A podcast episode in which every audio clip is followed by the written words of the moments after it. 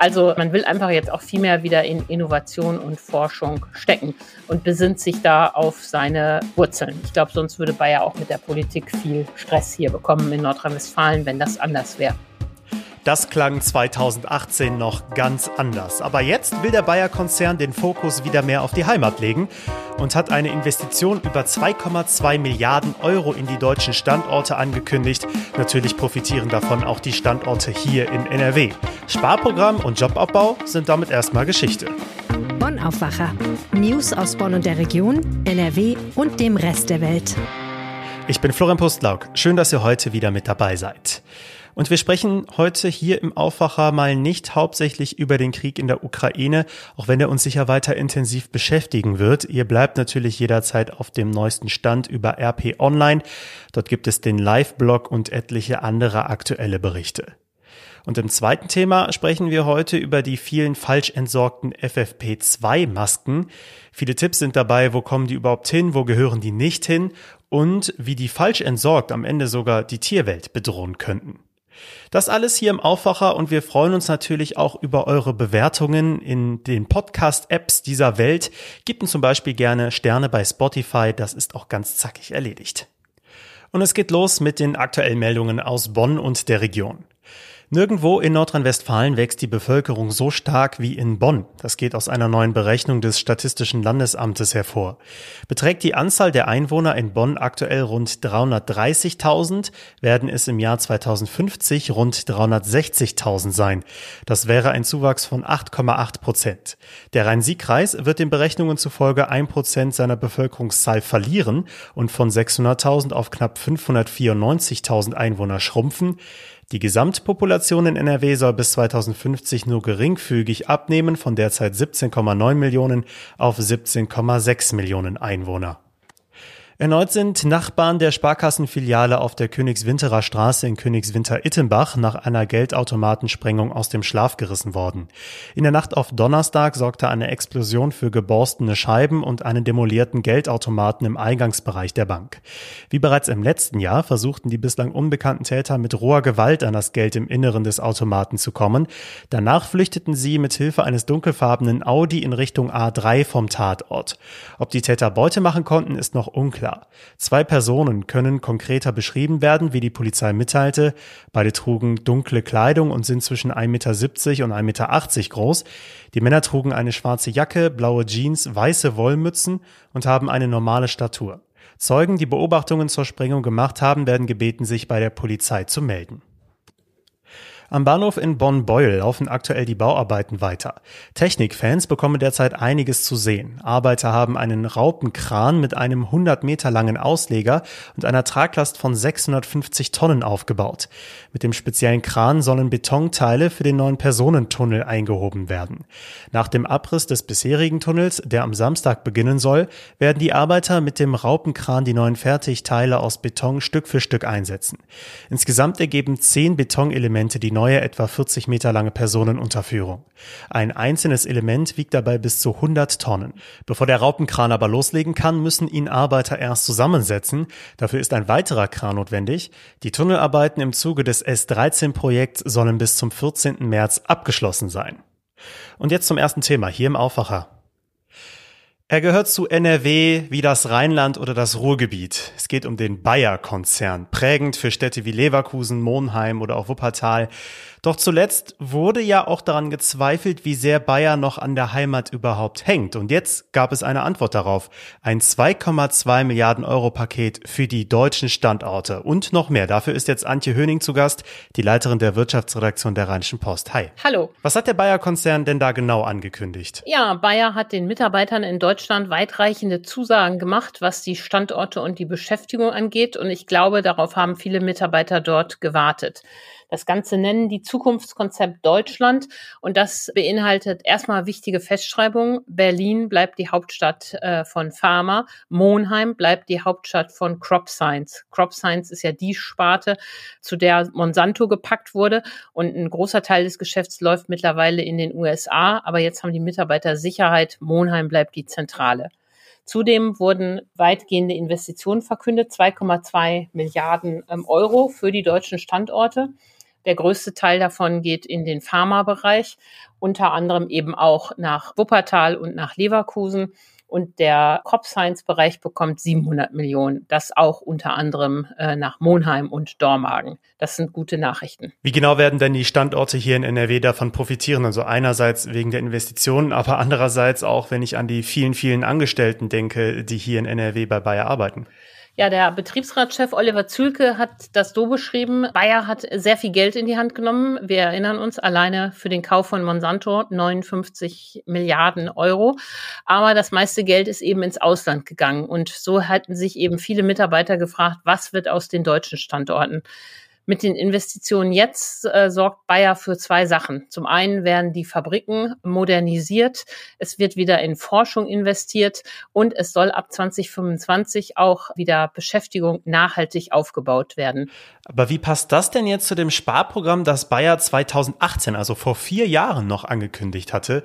Es sollten alleine in Deutschland 4500 Stellen gestrichen werden. Ja, 2018 realisierte Bayer ja, wie schwer hm, er, man auch an der Monsanto-Übernahme zu schlucken hat. Der Konzern musste ja inzwischen Milliarden äh, zahlen für die Beseitigung der Rechtsstreitigkeiten. Und wie wir ja in dieser Woche bei der Bilanzpressekonferenz gehört haben, ist das auch immer noch nicht ausgestanden. Bayer wartet jetzt auf ein Urteil in den USA oder die Entscheidung des obersten Gerichtes dort, genauer gesagt. Also dafür musste viel Geld auf den Tisch gelegt werden werden. Die Monsanto-Übernahme selber war ja sehr teuer. Und dann gab es noch vereinzelte Sonderprobleme in den Sparten dazu. Und jetzt hat Bayer aber dieses Sparprogramm entsprechend gemacht. Äh, Ausläufer davon sind auch noch immer zu äh, sehen. Aber es nutzt ja nichts. Der Konzern muss ja nach vorne gucken, um äh, bei dem scharfen Wettbewerb, der zum Beispiel im Pharmabereich ja irre hoch ist weltweit, mithalten zu können, musste jetzt investiert werden. Und das ist gut, dass die das tun. Mhm. Ich wollte auch einmal ganz kurz das Stichwort Monsanto aufgreifen. Kannst du noch einmal für uns in Erinnerung rufen, wobei es da genau ging und warum das für Bayer so teuer wurde? Ja, Bayer war ja 2018 ein Pharmakonzern und ein kleiner Bereich Agrochemie. Der Pharmabereich war aber zu klein eigentlich, um im weltweiten Wettbewerb alleine zu bestehen. Deshalb hat Bayer damals beschlossen, wir machen uns größer in der Agrochemie, dann stehen wir auf zwei gleich starken Beinen, Pharma und Agrochemie. Das war von der strategischen Rationale her auch durchaus vernünftig. Beobachter, Börsenmanager, Fondsmanager sagen heute, Bayer hat nur leider den falschen Konzern gekauft. Monsanto hatte ja schon immer einen schlechten Ruf und kurz nach der Übernahme stellte sich ja heraus, dass da eine Klagewelle ausbrach wegen des Unkrautvernichters Glyphosat. Und an dieser Klagewelle arbeitet Bayer ja heute noch ab bis heute ist die Monsanto-Übernahme kein Erfolg. Das löste also 2018 dieses Sparprogramm aus, wogegen es ja auch innerhalb der Belegschaft heftige Proteste gab, vor allem in Wuppertal. Damals gingen Tausende auf die Straße gegen die Entscheidung, Stellen abzubauen.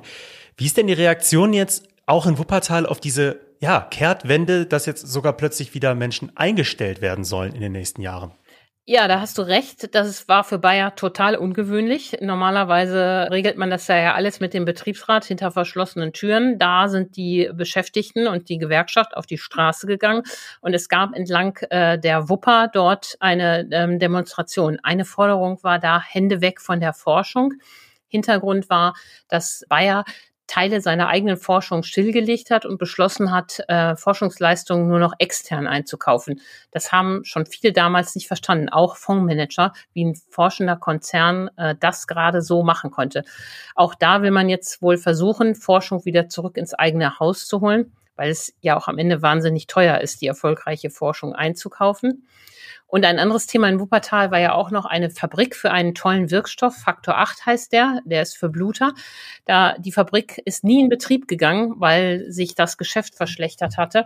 Und auch da will man nun gucken, was man mit dieser Fabrik weitermachen kann. Also auch an den Wurzeln des Bayer-Konzerns wird es wieder Investitionen geben. Das ist ja auch deswegen interessant, weil drei der sechs Vorstände des Konzerns gar nicht mehr aus dem deutschsprachigen Raum stammen und trotzdem sich besonders für den Standort hier einsetzen, auch hier in NRW. Weshalb ist das jetzt wieder ein wichtigerer Standort geworden. Ja, das ist in der Tat ein äh, nettes äh, Detail. Also, dass der Bayer-Vorstand jetzt so divers ist, zeigt ja, dass der Konzern auch sehr international wird und die sprechen dann eben Englisch miteinander, ist ja in solchen Konzernen auch üblich, aber für Bayer war das schon durchaus äh, was Neues. Nur ähm, man hat äh, zum einen, glaube ich, den Druck äh, der deutschen Basis gehabt, dass man auch Bekenntnisse zum Standort ablegen muss. Und natürlich sind auch äh, hier Gründe wie äh, top ausgebildete Mitarbeiter sehr wichtig. Bayer ist ja vor allen Dingen im Pharmabereich immer noch auch sehr forschungsstark. Und äh, da geht es jetzt gar nicht darum, möglichst billige Fabriken herzustellen, sondern eben auch ein attraktives Forschungsumfeld zu schaffen.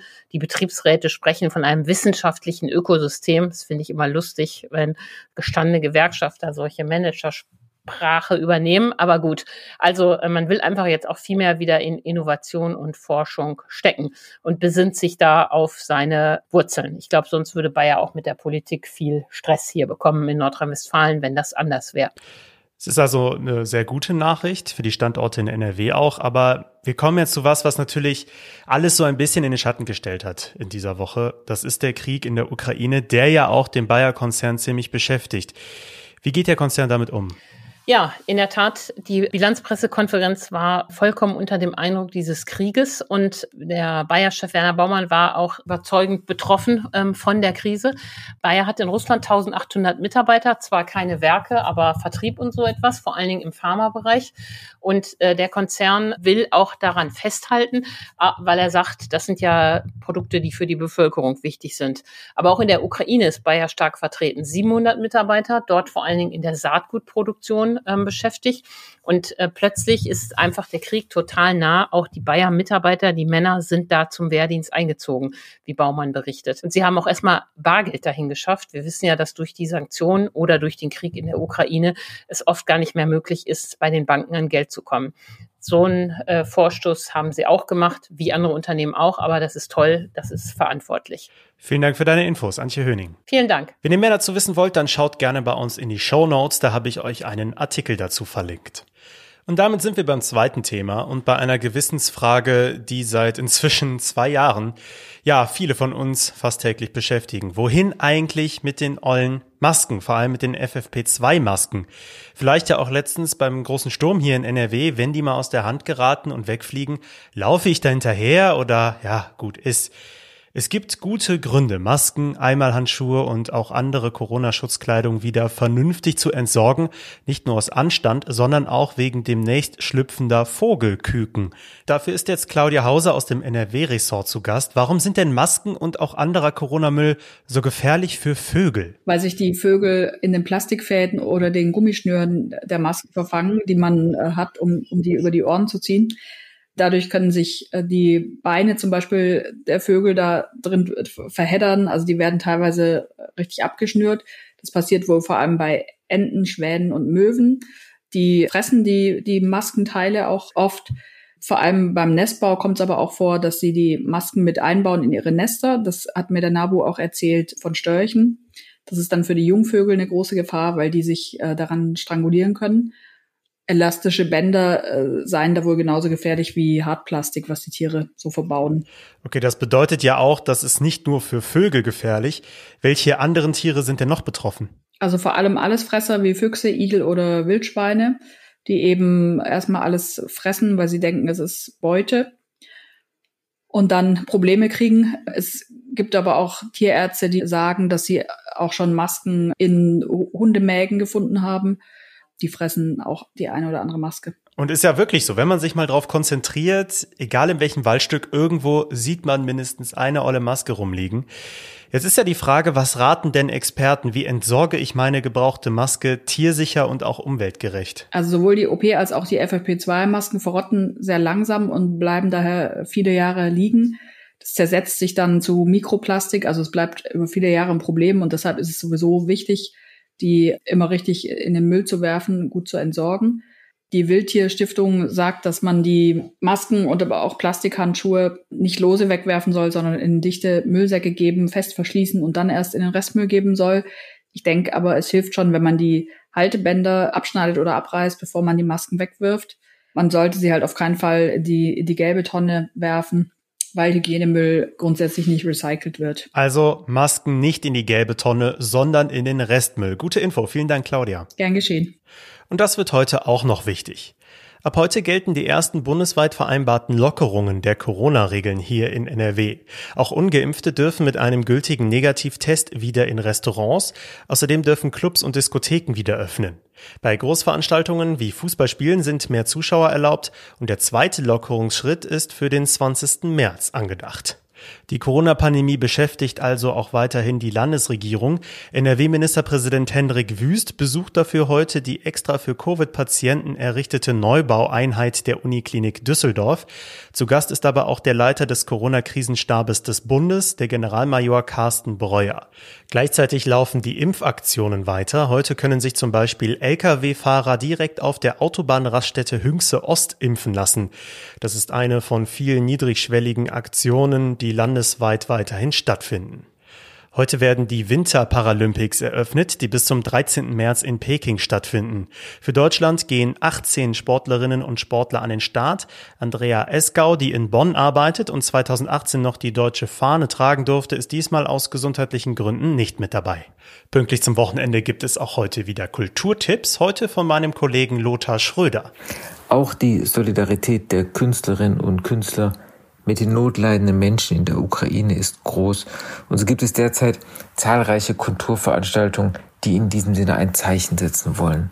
Auf zwei möchte ich besonders aufmerksam machen. Da ist einmal das große Solidaritätskonzert Ukraine am Donnerstag, 10. März im Düsseldorfer Palais Wittgenstein um 19.30 Uhr. Musikerinnen und Musiker aus der Ukraine und aus Russland werden gemeinsam musizieren, und zwar Werke von Komponisten ihrer Herkunftsländer. Außerdem die berühmte Düsseldorfer politische Kabarettbühne Das Komödchen wird am Samstag, 12. März am Nachmittag eine Zusatzveranstaltung geben. Alle Einnahmen kommen den Ärzten ohne Grenzen zugute. Da auf dem Programm steht das Stück Quickies, schnelle Nummern zur Lage der Nation. Und wer zu beiden Terminen nicht kann, den möchte ich unbedingt empfehlen, ein Buch zu lesen, und zwar der ukrainischen Literaturnobelpreisträgerin Svetlana Alexejewitsch. Ich hatte das Glück, sie vor einiger Zeit mal in Berlin zu treffen. Es ist eine ruhige, bescheidene Frau, die dennoch sehr energisch sein kann. Ich schreibe ein Buch über den Krieg. Ich, die ich keine Kriegsbücher mochte, obwohl sie in meiner Kindheit und Jugend bei all meinen Altersgenossen die gängige Lieblingslektüre waren.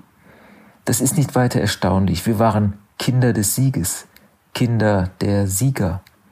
Was erinnere ich noch vom Krieg? Mein kindliches Unbehagen vor unbekannten und furchteinflößenden Worten. Über den Krieg wurde unentwegt gesprochen, in der Schule und zu Hause, bei Hochzeiten und Taufen, an Feiertagen und auf dem Friedhof sogar unter Kindern. Ein Nachbarsjunge fragte mich einmal, was machen die Menschen denn unter der Erde? Wie leben sie dort? Wir wollten damals das Geheimnis des Krieges enträtseln. Vielen Dank, Lothar. Mehr dazu könnt ihr bei uns in den Shownotes erfahren. Dann kommen wir noch kurz zum Wetter. Das sieht sehr ordentlich aus. Es bleibt sonnig, nur Richtung Ostwestfalen und im Münsterland ziehen heute ein paar Wolken auf. Dazu wird es etwas kühler als zuletzt. Wir bleiben knapp unter 10 Grad. Das Wochenende bleibt auch insgesamt freundlich. Am Sonntag wird es dann etwas bewölkter und nachts droht weiterhin überall Frost. Morgen gibt es wieder einen besonderen Aufwacher und zwar eine neue Folge der Döbler-Dialoge. RP-Chefredakteur Moritz Döbler interviewt dafür spannende Menschen, die etwas zu sagen haben. Und morgen ist Sascha Lobo zu Gast, Digitalstratege, Autor und ja, genau der Typ mit dem Irokesenschnitt. Er spricht übers Vatersein, wie Corona ihn fast ruiniert hätte und warum er jetzt eine neue Frisur hat. Das morgen hier in diesem Feed. Ich bin Florian Pustlauk und ich wünsche euch jetzt einen schönen Start ins Wochenende. Ciao! Mehr Nachrichten aus Bonn und der Region gibt's jederzeit beim Generalanzeiger. Schaut vorbei auf ga.de.